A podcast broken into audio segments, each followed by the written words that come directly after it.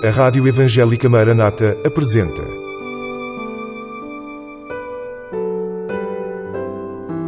Mulheres da Bíblia.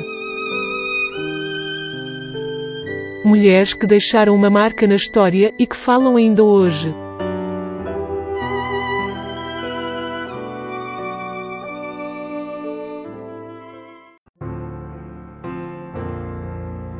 Mulheres da Bíblia, Ruth, Noemi e Orfa.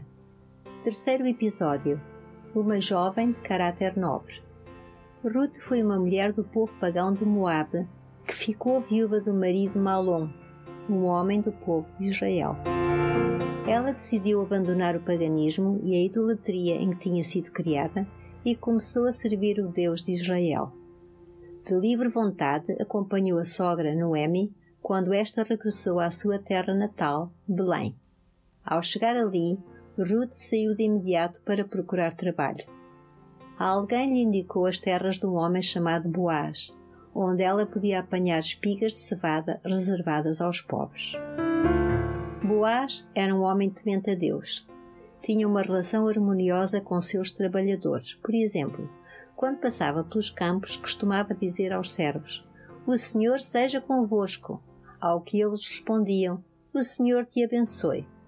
Este homem foi o marido que o Senhor tinha preparado para Ruth.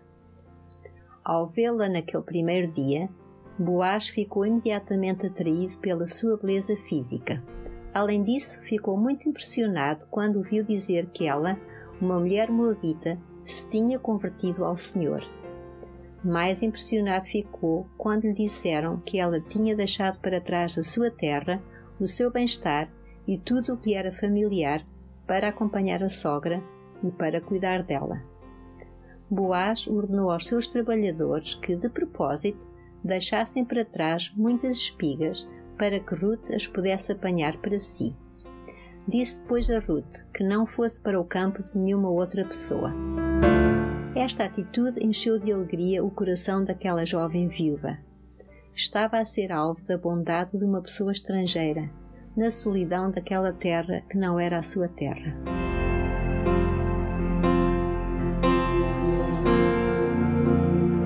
Com que entusiasmo ela contou a Noemi o que tinha acontecido naquele primeiro dia. Noemi mal pôde acreditar que aquele homem bondoso era Boaz, um dos parentes mais próximos do falecido marido dela. Este facto tinha um significado importantíssimo, porque, segundo a lei, Boaz tinha o direito de agir como remidor dela, uma vez que o parente ainda mais próximo não o podia fazer. Como remidor de Ruth, Boaz pôde casar com ela, tendo comprado de volta a herança que o sogro defunto dela tinha perdido. Isto não lhe foi difícil, ele era um homem muito rico.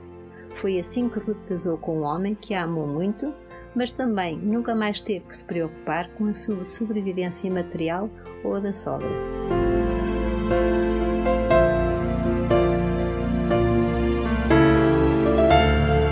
A Noemi, por sua vez, deve ter sido muito grato o facto de a herança do marido ter sido recuperada.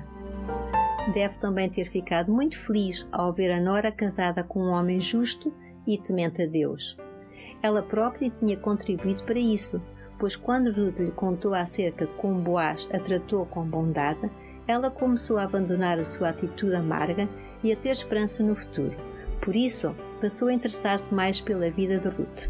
Aconselhou-a passo a passo em como se comportar em relação ao Boaz, o que levou ao casamento. Depois disso, foi como se Noemi tivesse passado a viver uma vida nova, através da vida de Ruth. Agora vivia de acordo com o nome que tinha, Noemi. Agora estava tudo bem. Agora havia alegria na vida dela, especialmente quando Ruth teve um bebê e lhe o entregou para criar.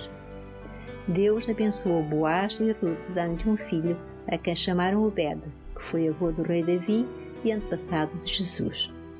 A história de Ruth é uma história bela, comovente e até poética, mas acima de tudo é a história de uma jovem que, deixando para trás as circunstâncias desfavoráveis da vida, tomou a decisão de seguir o Deus vivo e verdadeiro, fez as escolhas certas e desfrutou dos bons resultados dessas escolhas. Ela optou primeiro por conhecer o Senhor e viver para Ele. Depois, todas as coisas de que precisava lhe foram acrescentadas. É um exemplo para cada um de nós, ainda hoje em dia, pois o Senhor não quer que andemos preocupados com as coisas desta vida. Ele sabe que precisamos delas. A melhor escolha é pôr o Senhor em primeiro lugar no nosso viver. Lemos em Mateus 6,33: Buscai primeiro o reino de Deus e a sua justiça, e todas estas coisas vos serão acrescentadas. Acabou de escutar Mulheres da Bíblia. Uma produção da Rádio Evangélica Maranata.